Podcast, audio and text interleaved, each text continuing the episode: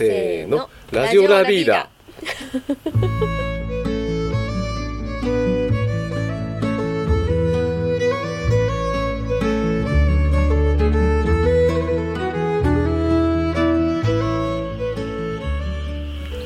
はい。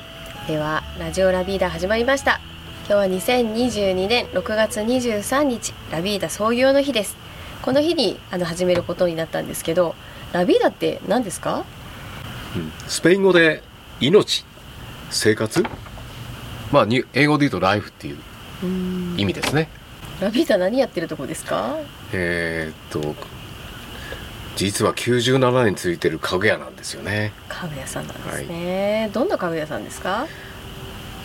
うーんそうですね。多分一番家具を好きな家具屋さん、まあ最もいつも家具に好奇心を持ってる家具屋さんでいたいなっていう家具屋さんですかね。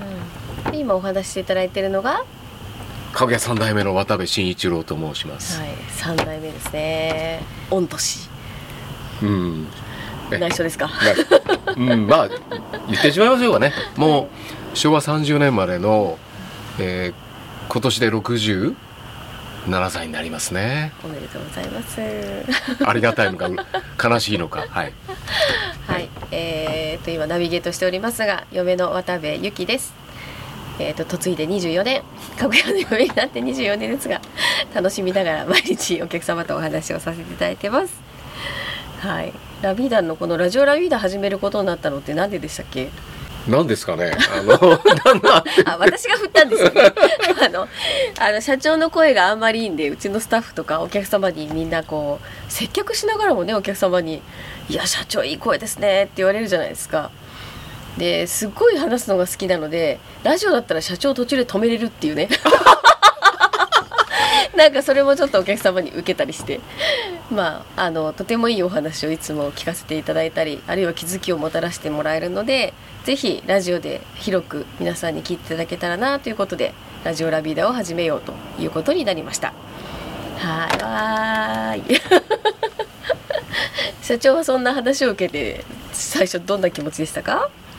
まあ言うと本当に正直言ってしまうと、あの、うん、あまり口が口下手な方だといつも思ってるので。誰が？だんだん誰が？マンツーマンでは家具のことは饒舌に喋れてもはあのプライベートになるとですね多分あんまりお話はうまい方ではないと思います、い意外とシャイボーイなんですね、まあシャイかどうかっていうのはちょっと置いといて。あ置いとくん多分口下手だと思うんですよね。そうですか？口下手な人にそそのかされて私今ここにいるんですかね謎ですね。酒飲むとちょっと変わるかもしれませんけどね。あそうですか。はい。まああのラジオラビーダでまあいろいろお話をしていきたいなと思うんですけど社長はどんなことをあのお話ししていけたらなっていうふうにイメージしてます？そうですね。あの、まあ、自分が家具で、まあ、多分人生が変わったというかうん。今幸せに生きてることができてるので、うんうん。まあ、家具がやっぱりどれだけその自分の身近なうん。その暮らしを良くするとか、うん。まあ、暮らしのためにどういう役割をするかとか、まあ、そういう家具の本当の楽しみ方というかうん。私が言いたいのは多分ストーリーのある家具、うん。まあ、物語があったり、うん。まあ、よく言う今あのいろんな家具が世の中に5万とあるんですけどうん。ただその家具の本当の意味っていうのがうんやっぱ誰が作ったのかとか、まあ、どういう歴史的な背景があるのかとかうんうん。やっぱりそういう、まあ、文化っていうんですか、うん。まあ、そういう文化を紐解きながらうん。やっぱり家具をその、まあ、選ぶこととかうん。買うとここととか、まあ、そういう、まあ、自分の暮らしの中に本当のパートナーを選ぶような、うん。あのことが実は家具を選ぶことであったり、うん。それが自分の人生にどれだけあの幸福をもたらすかっていうことを、まあ、自分が一番知ってるんで、うんまあ、そういうことをちょっとお伝えできたらいいんじゃないかなっていうふうに思ってます。うん、いいですね。いやね日々あのお客様接客しててすごいいろんなストーリーが見えてくるなと思って本当に面白いなって思うんですけど本当家具一つであの今社長言ったようにお客様の暮らしが変わっていくんだなっていう様をまざまざとこうお話を聞かせていただいててなんかそれを私たちだけで取っとくのはもったいないみたいな 気もあるしあとうちのスタッフさんたちもねあと周りにいらっしゃる方たちも素敵な方がすごくたくさんいるので、まあ、そういう方たちもご紹介しながらまあ私たちがやっていること、まあ、森づくりも含めていろんなコンテンツがあるのでそれはあの、まあ、家事の合間とか通勤している時とかなんか時々聞きながら止めたい時は止めていただきながら あもうお腹いっぱいみたいな時はちょっとポチッと止めていただきながら あの好きな時に気軽にラジオ感覚であラジオなんですけどね聞いていただけたらいいかなと私は思っています。今日はですねちょうどあの97周年祭をあの開催しているんですけど7月の24まででしたっけ？はいそうですね。はい、97年周年祭ということで、あと3年で100年ですよ社長いやすごいですね。私はなんかポッてきた来た感じですけど。はいやまあまあまあまあまあ。い、まあ。どうでしたか？これまで。いや私の前がすごいですからね、私の前がすごいですか？いや私がすごいんじゃなくて私の前がすごいですよね。いやいやあのいや飲んだくれのじいちゃんで将棋がうまいじいちゃんではもう本当に名人級のねあのうん。指し物の渡辺喜三郎さん。いうんっていうあの先代先々代がいましてね。うんまあ次のあの親父はまあまあなあの渡辺和夫っていうんですけどこれは次の世代は。ああの私の二代目はね。2代目はね。うん。でこれがまたそのもう本当にいい男でまあお客さんに恵まれたっていうかまああのもう人徳人望があった親父なんですけど、うん。まあそれがまた本当営業の達人。うん。まあ婚礼家具を売りまくった人ですけども、まあまあそういう面では私はそのあの、きまあ、土台があって初めて今生きてるので、まあそういう、まあ、せ曽祖父あとはその仙台に恵まれて今あの好きほ好き放題まあある面では生きてきたうん。あのことやらせていただいたんで今があると思うんですよね。でもなんか数々の地元の家具屋さんがどんどんなくなっていったじゃないですか。うん。で大手の家具屋屋が、まあ、どんどん出てきた中で、まあ、ラビーダがラビーダらしく今まで荒れたっていうのはやっぱり社長のなんていうんですかね。あの、まあ、こういう家具屋を残したいっていう日本にこういう家具屋がうんうんあった方がいいとか、まあ、あるいは学んできたことで文化を作ろうとか、なんかそういう根っこがあったから今まで続いてきたんだろうなって私は見てて思うんですけどその辺はどうですか、まああのなかなか気づきにくい、まあ、今生き残ったことの、まあ、根源っていうかそもそもの理由だと思うんですけど多分わ私が継ぐ時は一番最初に あの会社が潰れるといううん。状況になってたと、要するにあの、まあ、郡山っていううちの親父が出店して、まあ、その後に私が継いだんですけど老舗の家具屋さんがいっぱい、まあ、何軒もあったんですね。うん。ね小野町からしたら郡山大都会ですもんね。ですからもう大変だったんですよ。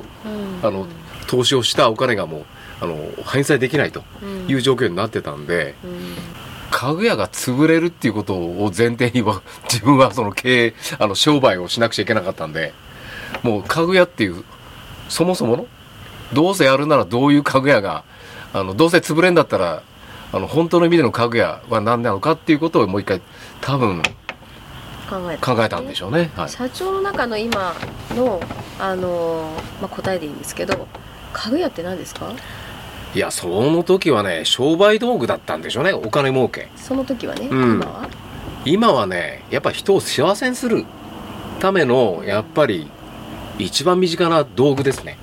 一番身近な道具、うん、だからなくちゃならない。うん。あのまあ私は今嫁さんここにいますからゆきちゃんいますけどうん。パートナーですね。パートナー。そのぐらいやっぱ物言わぬパートナーだから。うん。あ物言ってすいません。い一番ある面で安心ですよね。もうあのあのあ買ってしまえば物言わなくてこう支えてくれるんでなるほど。一番ありがたいじゃないですか。社長はこうちょっと心痛んだ時にそう覚悟をいやいやいや。推進してもうありがとうっつそうってね。そう物言わないから楽ですからね。ああそうすいません。そうなんですね。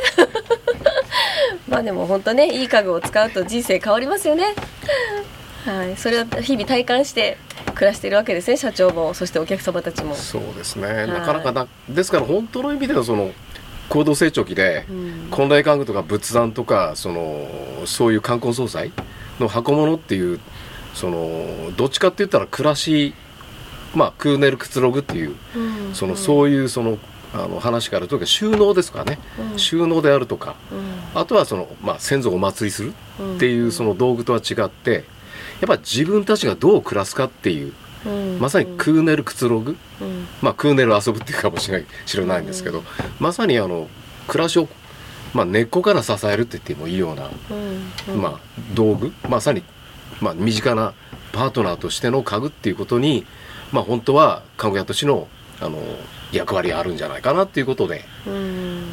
まあまあ、そこに気づいたっていうのがやっぱ大きかったですかね。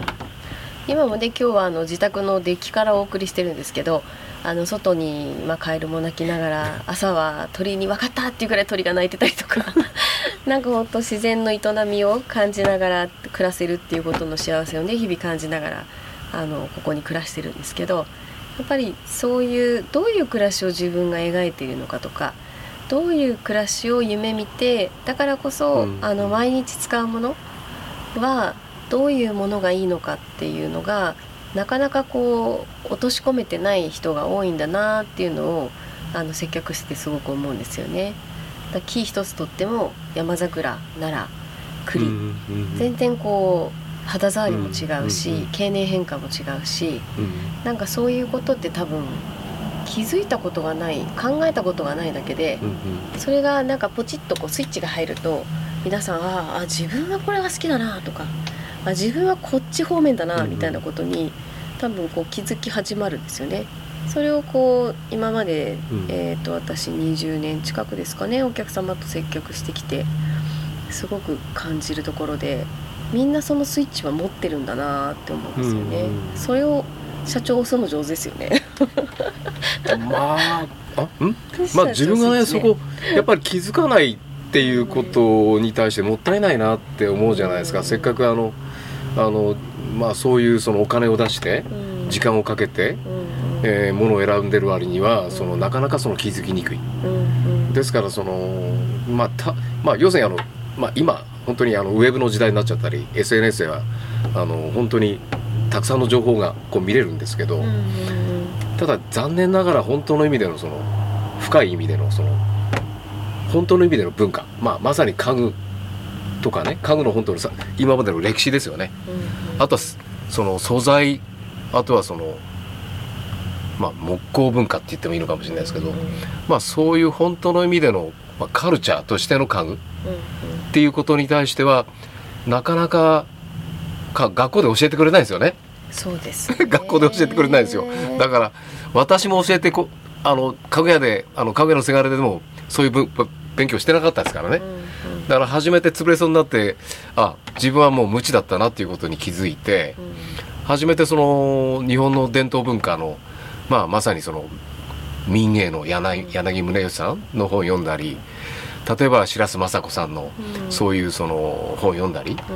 まああーようやっとその、まあまあ、カルチャー要するにあの教養っていうものが必要だなと思って、うん。まあ、ようやっとそういうことを紐解きながらやはりそういう、うん、本物の家具って何なのかっていう、うんまあ、家具の定義づけっていうか、うん。うんまあ、家具って何っていうことを、まあ、面白がるっていうか、うん。うんまあ、要するにそういうなんていうかことにワクワクするっていうことがやっぱり勉強し始めると起きると。うん。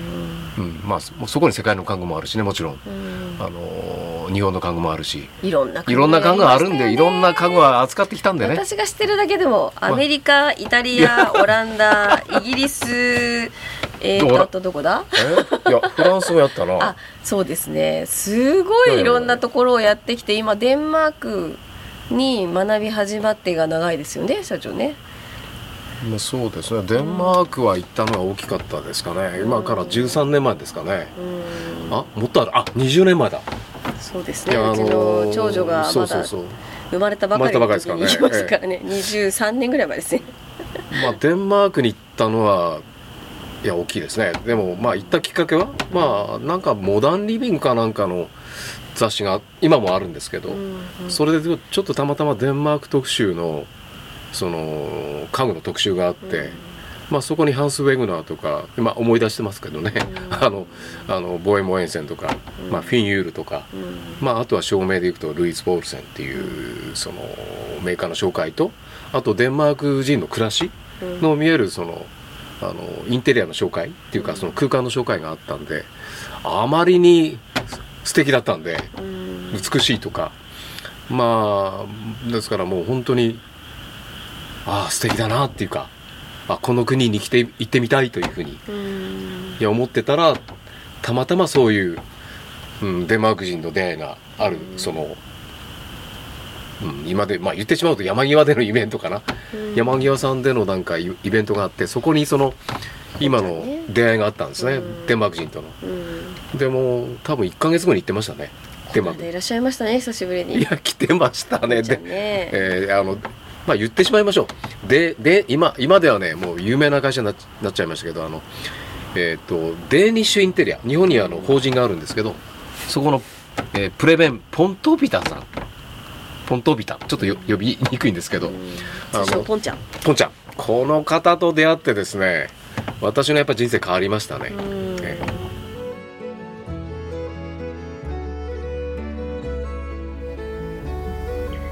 はい。というわけで始まりました。ラジオラビーダ。突然登場しました。えっと、私、渡部家の長女、渡部真理子と申します。そうですね。私のこの音声はリモートで注力してるので聞きにくいあのところもあると思いますが、こちらの方はちょっとご了承ください。まあ、私これ初めて聞いて、本当夫婦漫才かなって 思ったんですけど。いや、可愛い夫婦ですね。うちの父と母は。いやもうなんかこれを聞いてさらに私も娘ですけど娘なりにファンになりました。トークの中で私の年齢が暴露されていましたが父と母に任せておくと話がどんどん暴走してしまいそうなので時々こうして聞いてくださっている皆さんとの間に立って話を整理したいと思います。と任せてください。私がしっかり整理させていただきます。さて、ということで今回は創業97周年ということで、ラビーダがどんな家具屋なのか、どんな歴史を巡ってきたのかを熱く語ってきましたが、話はまだまだ続きます。デンマークと日本の家具文化の変換について、そしてラビーダが家具を通じてお客様に伝えたいことなどなど、次回も盛りだくさんの内容でお送りしていきます。はい。で、1回目ですね、聞いていただいて分かる通り、あの、私の父と母は話し出すと、あの、止まらないので、皆さんは聞きながらお腹いっぱいになったら、一旦、せやせを止めていただいても大丈夫です。で、もちろんおかわりしたいっていう方は何度も聞いていただいても大丈夫です。ぜひ、これからもラジオラビーダ楽しんでいただければと思います。はい。では、それでは次回もぜひお楽しみに